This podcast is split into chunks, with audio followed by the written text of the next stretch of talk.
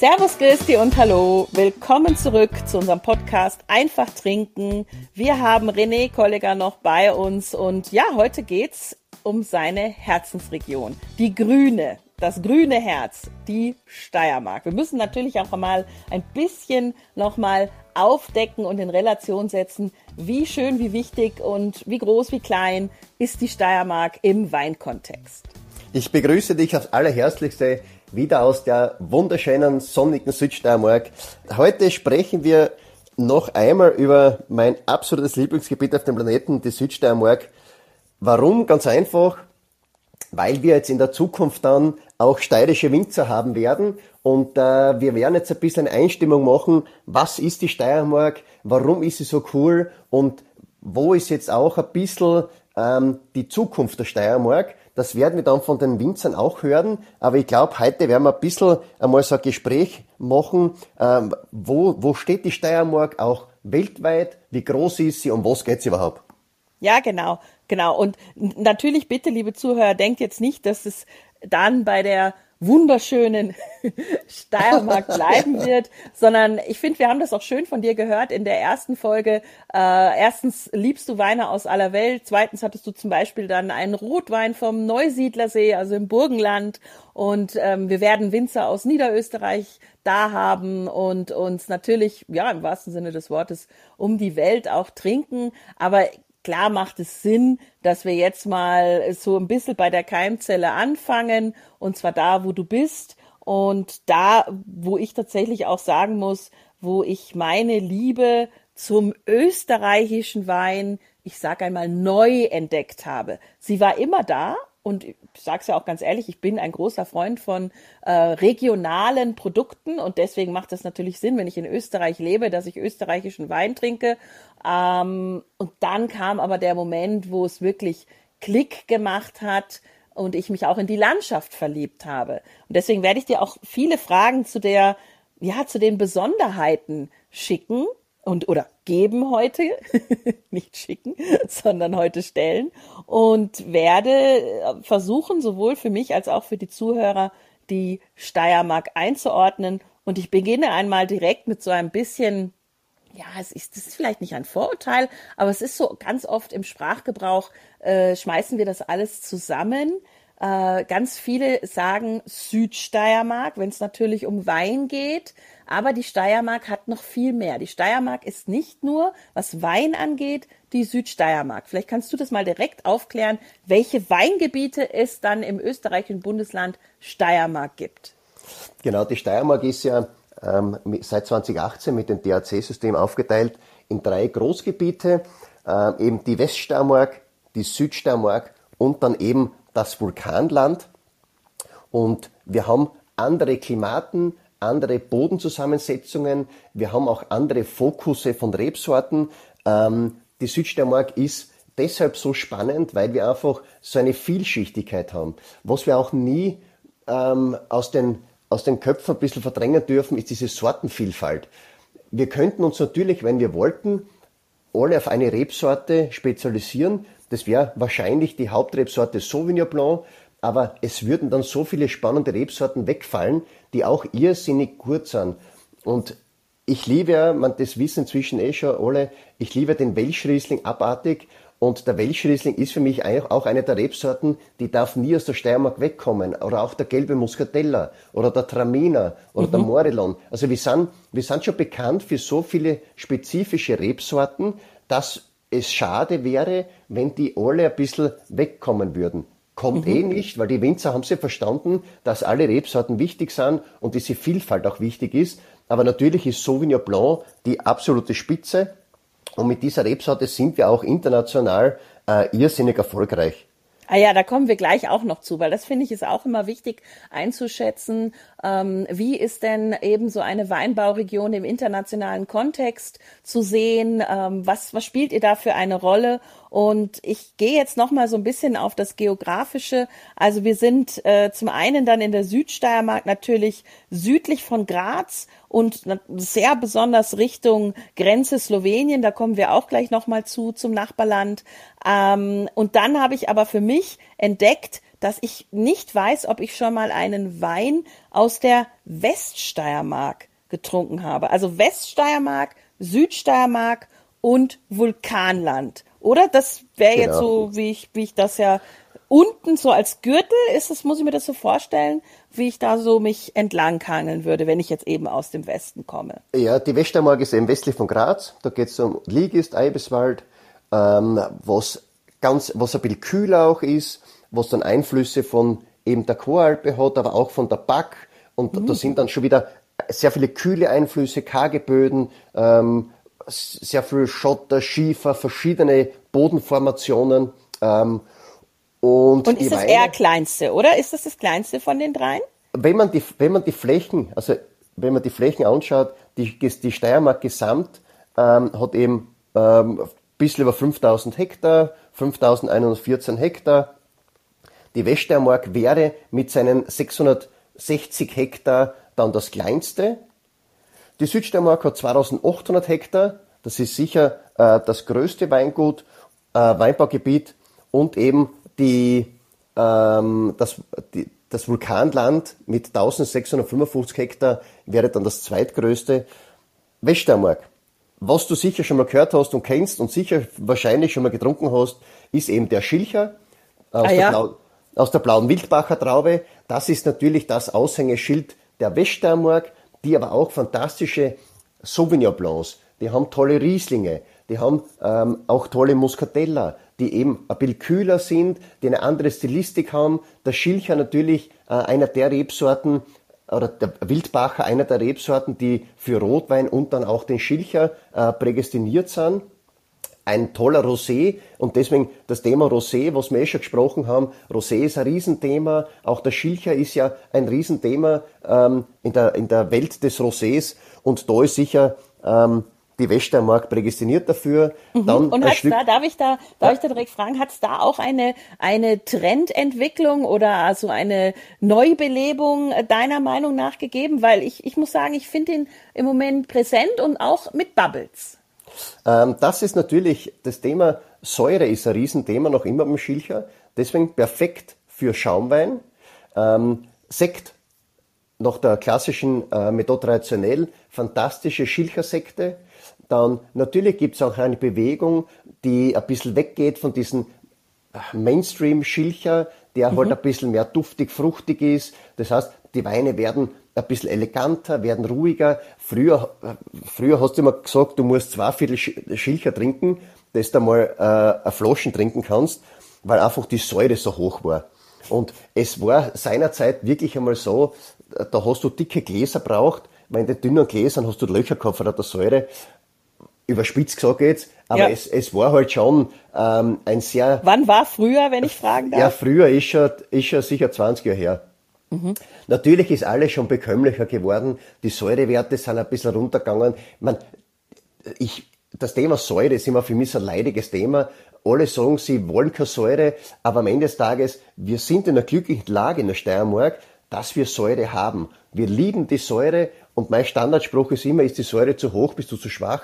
Säure ist ja ganz, ganz wichtig, wenn sie reif ist. Also unreife Säure oder eben so wie seinerzeit diese Säure vom Schilcher, die da wirklich Magenschmerzen bereitet haben, ähm, das macht keinen Sinn. Also das ist wirklich sinnlos. Aber so wie jetzt die ganzen Schilcher sind, wo du eine schöne Frucht hast, die trocken sind, die, die eine schöne Säurestruktur haben, die einfach erfrischend sind, das macht schon wieder Sinn.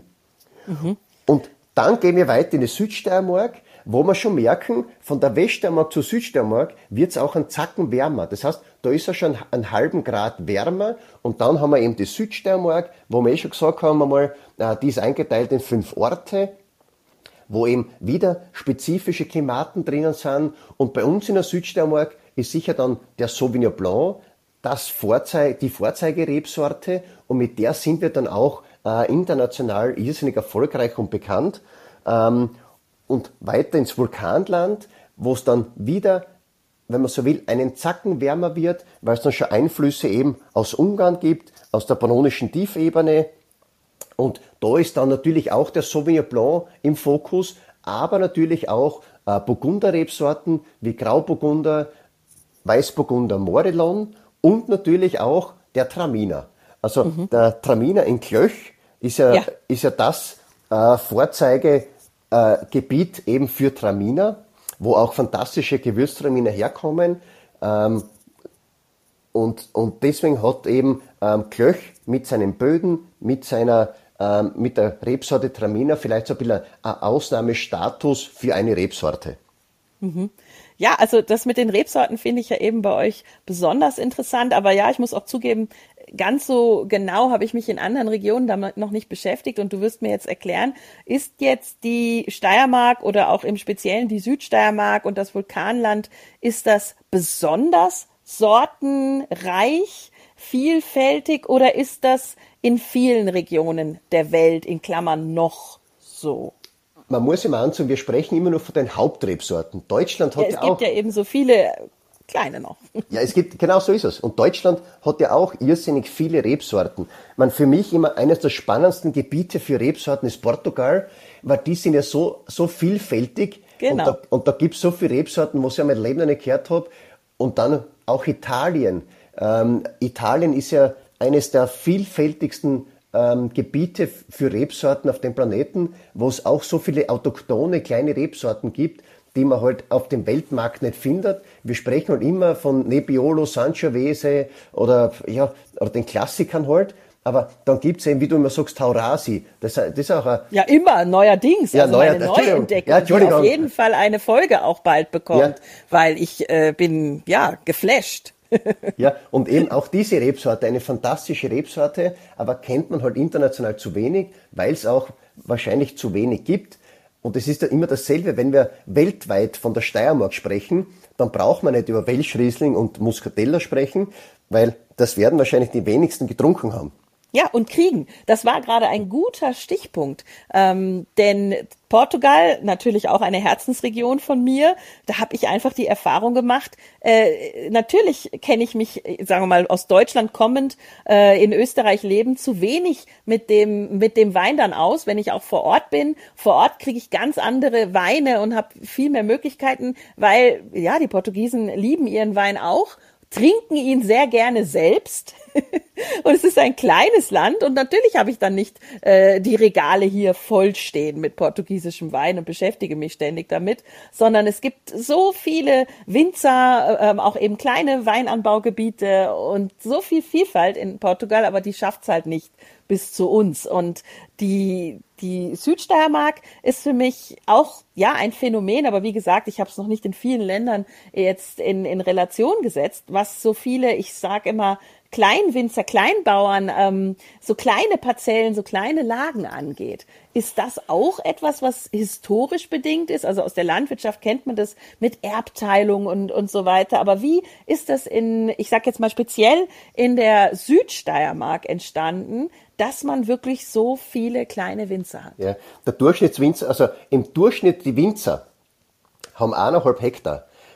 Warum? Aufgeteilt, das Weinbaugebiet auf die ganzen Winzer, was wir haben, da bleibt nicht viel über für die Winzer. Ganz einfach.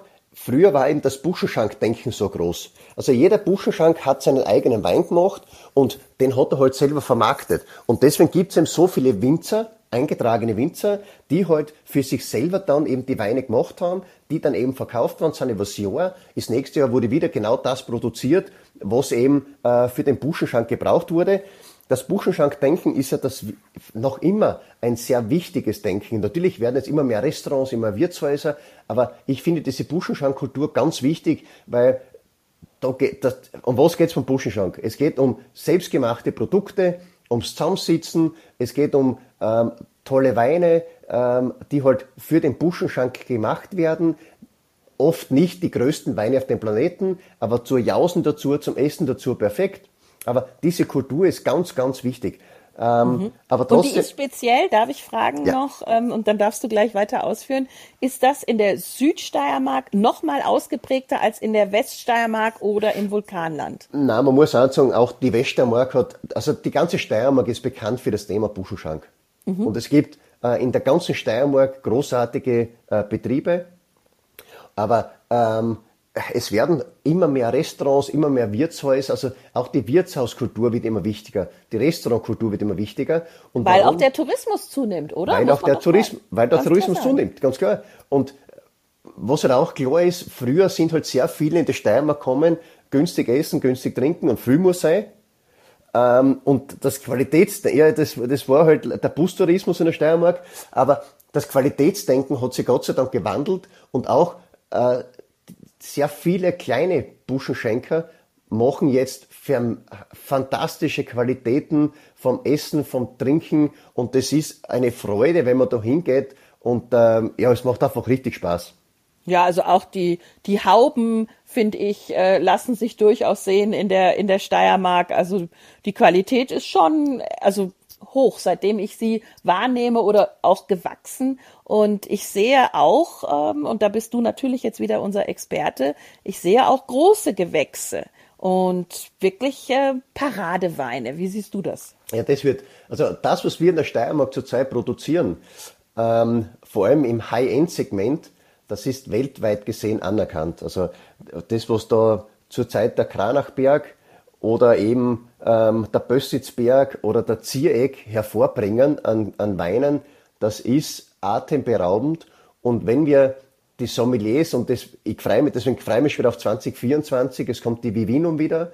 Und wenn die Vivinum-Zeit ist, sind sehr viele internationale Sommeliers wieder in der Steiermark.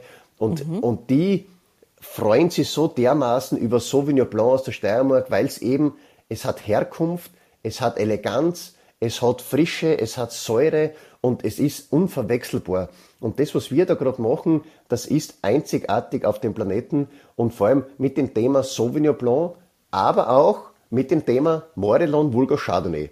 Und das ist ja für mich, da das Burgund immer teurer wird, äh, die Zukunftsrebsorte ähm, Nummer eins. So, jetzt erklär bitte, ich weiß es mittlerweile, aber jetzt erklär bitte für alle Zuhörer von, ich sag mal auch äh, der anderen Seite der Grenze, Vulgo. Vul äh, Vulgo schön, dass du es gebracht hast, weil das passt einfach hervorragend zu unserer Steiermark-Folge. Ja, Vulgo heißt wie auch. Ich, ich glaube, Vulgo heißt wie auch. Also Scha auch Chardonnay wird ja auch genannt, wird auch genannt Morelon und, und mir ist das aber so in, der, in dem Zusammenhang, dass man es eben auch direkt quasi hintereinander und übersetzt, dass man sagt, so hier bei uns in der Steiermark ist es ja. Vulgo. Der, der Vulgo-Name ist immer der, der Vulgo-Name ist eigentlich der Hausname. Äh, früher haben, haben die Bauern alle Hausnamen gehabt und dann hat es geheißen Vulgo, also Hurver, Vulgo, Hansel. Und dann war ihm, und Vulgo war immer der, der Hausname, wenn man so will. Ja, genau. Also ja. ich muss sagen, diese Sachen sind ja sind so charmant. Ähm, auch eben die Geschichte, wo eventuell äh, der Name Morillon herkommt. Äh, liebe Grüße hier an deine Nachbarin, die Tamara. Ja. Wie soll ich sagen? Es ist eine Herzensregion. Das grüne Herz ist, ist eben sehr präsent. Und ich würde aber gerne wissen noch, wenn man jetzt die Steiermark im Kontext, im Weinkontext Österreich erstmal nimmt. International hast du ja schon gesagt, ist vor allem der Sauvignon gerade ein, ein Aushängeschild. Aber wie ist die Steiermark in Österreich einzuordnen, äh, von der Weinproduktion her? Wenn ich da jetzt auch Niederösterreich sehe, sagst du, wo ihr euch da einordnet? Ja, so, so Zahlen. Ähm, Niederösterreich ist das größte Weinbaugebiet. Das hat knappe 27.000 Hektar, also 26.968 Hektar. Dann kommt das Burgenland mit 11.648 Hektar und dann kommt die Steiermark mit 5.100 Hektar. Mhm. Ähm, da sieht man einfach, dass wir von der Quantität natürlich nie die Größten sind, aber von der Qualität ausschließlich nur Qualität ja. machen. Natürlich mhm. alle anderen Weinbaugebiete machen auch nur Qualität, aber bei uns ist einfach mit dieser Kleinparzellierung, genau. wir können uns nur absetzen mit Qualität. Also Quantität macht für uns gar keinen Sinn, weil wenn du so klein bist, man ganz Österreich hat 44.537 Hektar. Das ist, Bordeaux zum Beispiel hat 110.000 Hektar. Ja, also wenn man mal im Rioja war und auch sieht, was so möglich ist an Fläche, ähm, dann weiß man, wie speziell das zum Beispiel in der Steiermark ist. Und da, da hast du recht, da macht das äh, Qualitätsarbeiten absolut Sinn und es ist auch ja irgendwie gar nicht anders möglich. Ihr habt ja nicht nur die kleine Fläche, du hast eben gesagt von kleinen Parzellen, ich ähm, habe von den kleinen Winzern gesprochen und dann aber noch eine Besonderheit, bitte lass uns die nicht vergessen, wie die Lagen sind. Diese steilen Berge. Auch wenn wir im letzten Jahr aufgeklärt haben schon, dass der Kalmont an der Mosel der steilste äh, Weinberg ist. Ich habe an der, ich habe in der Südsteiermark ganz oft vom steilsten Weinberg gelesen. Dann vielleicht nicht Europas, aber zumindest jetzt sagen wir mal in der Südsteiermark vielleicht yeah. oder an dem Ort. Ähm, aber da, das, da, da gehen die kleinen, die Schmalspurtraktoren oder wie die heißen durch. Oder man geht händisch, weil es anders gar nicht geht und weil es auch immer Qualitätsmerkmal äh, ist. Und äh, ja, es ist, es ist einfach ein, ein, eine Liebesregion. Eine, eine, ja, da braucht man wirklich Leidenschaft, um, um da Winzer zu sein. Also das, was unsere steirischen Winzer leisten, das ist atemberaubend und Hut ab vor jedem Betrieb in der Steiermark, der sich die Mühe macht, ähm, sich dem, dem Thema und der Liebe Wein unterzuordnen. Es ist, äh, es ist ein Hocken, das ist unglaublich. Also was du, was du da Arbeit reinsteckst mit diesen Steillagen, mit diesen Witterungsverhältnissen, mit, mit dem Gesamtpaket, was da rauskommt, aber was wir dann an Qualität an Wein haben, das ist fantastisch. Man, natürlich spricht der, der Patriot aus mir heraus, aber ganz Österreich, also nicht, nicht nur die Steiermark, die Steiermark ist für mich einzigartig mit seinen, mit seinen Begebenheiten, mit seinen Winzern, aber das, was Österreich oder auch die, jeder, der was Wein produziert in diesem High-End-Segment, ähm, an den Steillagen, weil nicht nur die Steiermark hat Steillagen, auch die Wachau mit ihren Terrassen oder, ja. oder, oder Niederösterreich, alle, was sie da so bemühen, an diesen Steillagen was zu machen, das ist unglaublich, was da für Arbeit dahinter steckt. Und Leiterberg möchte ich mal ja, kurz nennen. Mit dem ja. habe ich mich früher nie beschäftigt und irgendwie ist er natürlich total präsent und deswegen bin ich ins Burgenland gefahren und Wahnsinn. Also auch was einen da immer mal wieder für, im wahrsten Sinne des Wortes, Steine in den Weg gelegt werden. Also, ja, natürlich. Aber deswegen, diese Winzer, die wollen das aber, weil die sehen, dass aus diesen Steillagen die besten Weine hervorkommen und äh, deswegen tun sie sich ja die Arbeit an. Ja, ja, und ähm, das ist auch wieder ein guter Übergang, äh, eine gute Überleitung zu meiner nächsten und auch abschließenden Frage. Wir machen ja ganz gerne so persönliche Fragen oder was Kniffliges am Schluss. Und ich würde dich mal fragen, wenn du so in die Glaskugel schaust, was glaubst du, wie die Nachbarländer, und wir haben ja gesagt, wir werden noch auf Slowenien und so weiter eingehen, was glaubst du, wie die Nachbarländer zum Thema, ich tue mir diese Arbeit an, ich werde ein Umdenken starten, ähm, wie die Nachbarländer Slowenien oder auch Ungarn, jetzt bei euch in der Steiermark, wie die sich zum Thema Wein eventuell oder auch schon zur Konkurrenz entwickeln?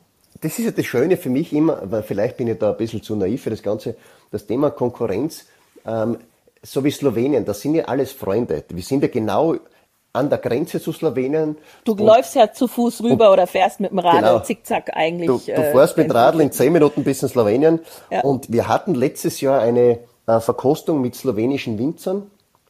Und du merkst einfach, auch die ähm, sehen die Steiermark ein bisschen so als Vorbild.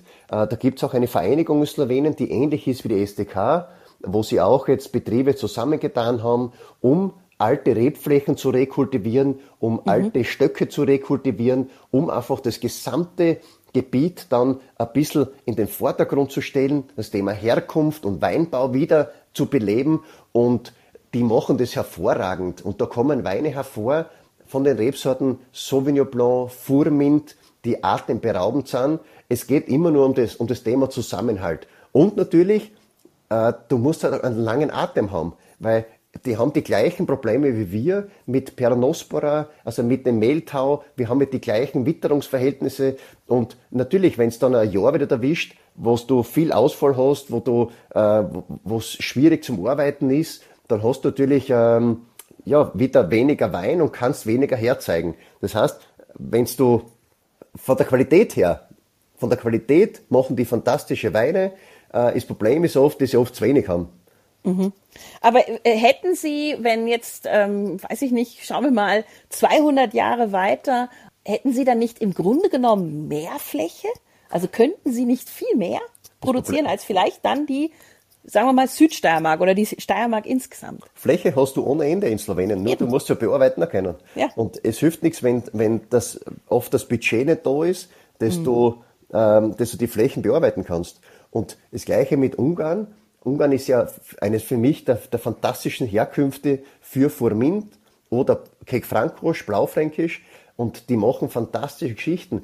Man, das Tokai ist immer bekannt für Süßwein, aber die machen grenzgeniale, trockene äh, Furmints, die atemberaubend sind.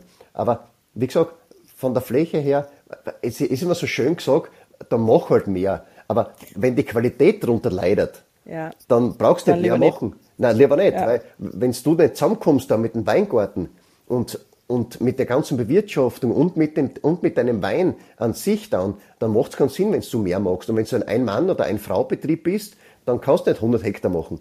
Dann, mhm. Aber das Problem ist halt immer, wenn du dann fantastische Weine hast, dann hast du halt meistens zu wenig. Okay, das bringt mich mit dem zu wenig. Da muss ich noch eine Frage jetzt anknüpfen. Du bist ja Sommelier und eben nicht selber Winzer. Das heißt, dich darf ich das fragen und wir nennen auch keine Namen. Wie sieht's denn aus mit ich bin äh, ein steirischer Winzer und ich habe zu wenig Trauben und ich hole sie mir von drüben. Was muss ich dann beachten in, bei meinem Etikett und wie oft findet das denn statt? Sei mal ganz ehrlich. Das äh, hat mich schon immer interessiert. Ja, es, es findet meines Wissens äh, nicht mehr statt weil wir einfach mit unserem Herkunftsgedanken, mit dem DAC-System, was wir jetzt eingeführt haben, äh, wurde das ja unterbunden. Das heißt, jede Traube, wenn es die größte Herkunft Gebietswein ist, muss ja aus dem Gebiet Süd, West oder Vulkanland stammen. Und wir sind so stolz auf unsere Herkunft, dass jetzt zurzeit das Thema Herkunft viel wichtiger ist, als wenn du Trauben aus Slowenien in die Steiermark holst. Das kannst mhm. du natürlich machen, dann musst du eben Wein aus der EU raufschreiben. Aber am Ende des Tages, wie wir eh gesagt haben, die Steiermark steht ja nicht für Quantität, sondern für Qualität. Und für mich wäre es jetzt, also ich glaube für die meisten steirischen Winzer äh, ist es auch äh, nicht denkbar, dass man jetzt einfach Trauben zukauft, um viel Wein zu machen, weil Wein haben wir eh alle genug. Mhm. Ähm, wir wollen Qualitätswein und wir wollen Wein aus der Steiermark trinken. Und ich persönlich will keinen Wein aus Steiermark und Slowenien, sondern ich will steirischen Wein, ich will Herkunftswein von den Winzern, die dort leben. Mhm. Ja, also ist ja dann im Grunde genommen auch wieder einer der Gründe, warum man dann in Slowenien an die eigene Vermarktung und die eigene Qualität denkt, weil dieser Abnahme- oder Absatzkanal dann damit wegfällt. Slowenien, ja, und Slowenien braucht sich keine Sorgen machen, die verkaufen ihre Weine richtig gut und die, die sind auch wirklich fantastisch. Aber ähm, Slowenien, Kroatien machte immer schon großartige Weine. Vielleicht hat es zwischendurch einmal auch am Geld gescheitert oder vielleicht. Ähm, es wird auch es politische Gründe natürlich gegeben haben. Genau. Und äh, das, das will man ja nicht ausschließen, ist jetzt äh, natürlich eine andere Phase und ich finde das halt schön. Also ich muss ganz ehrlich sagen, ich liebe diese, ja, dieses Internationale und auch die Dynamik an, an diesen Themen. Ich freue mich darauf, was, äh, was da noch kommen wird. Und ähm, ja, habe auch jetzt wieder gelernt, dass es wirklich im Moment nicht passiert, hast du ja gesagt. Im Moment ist äh, im Grunde genommen dieses grenzübergreifende oder überschreitende, äh, tra der Traubenhandel, der Traubenaustausch findet nicht statt. Ähm, ich, ihr habt also in den Flaschen mit eurem steirischen Wappen auch wirklich nur die steirischen Trauben drin. Und ich werde mir jetzt trotzdem noch eine Frage erlauben. Ich darf das jetzt quasi du, in der zweiten. Folge. Was ist das für ein Tier auf euren Flaschen? Der Panther. Der ah, das weißt du. Der, ja, Ste ja, der, der, der steirische Panther, das ist, der, das ist eigentlich das Markenzeichen der Steiermark. Und dass und, das ein Panther ist, ja. das äh, habe ich natürlich früher nicht gewusst. Der steirische, der steirische Panther, das ist, ähm, ja, das, ist, ist, cool. auch in, ist auch in unserem Wappen drin. Also im steirischen ja, ja, eben, Landeswappen. Das Genau. Ja, ich finde das cool. Also ich muss sagen, ähm, irgendwie spricht es schon wieder für die Region. Wenn man einen Panther im Wappen hat, dann, äh, dann fehlt nichts, würde ich sagen. Das, das passt zu euch.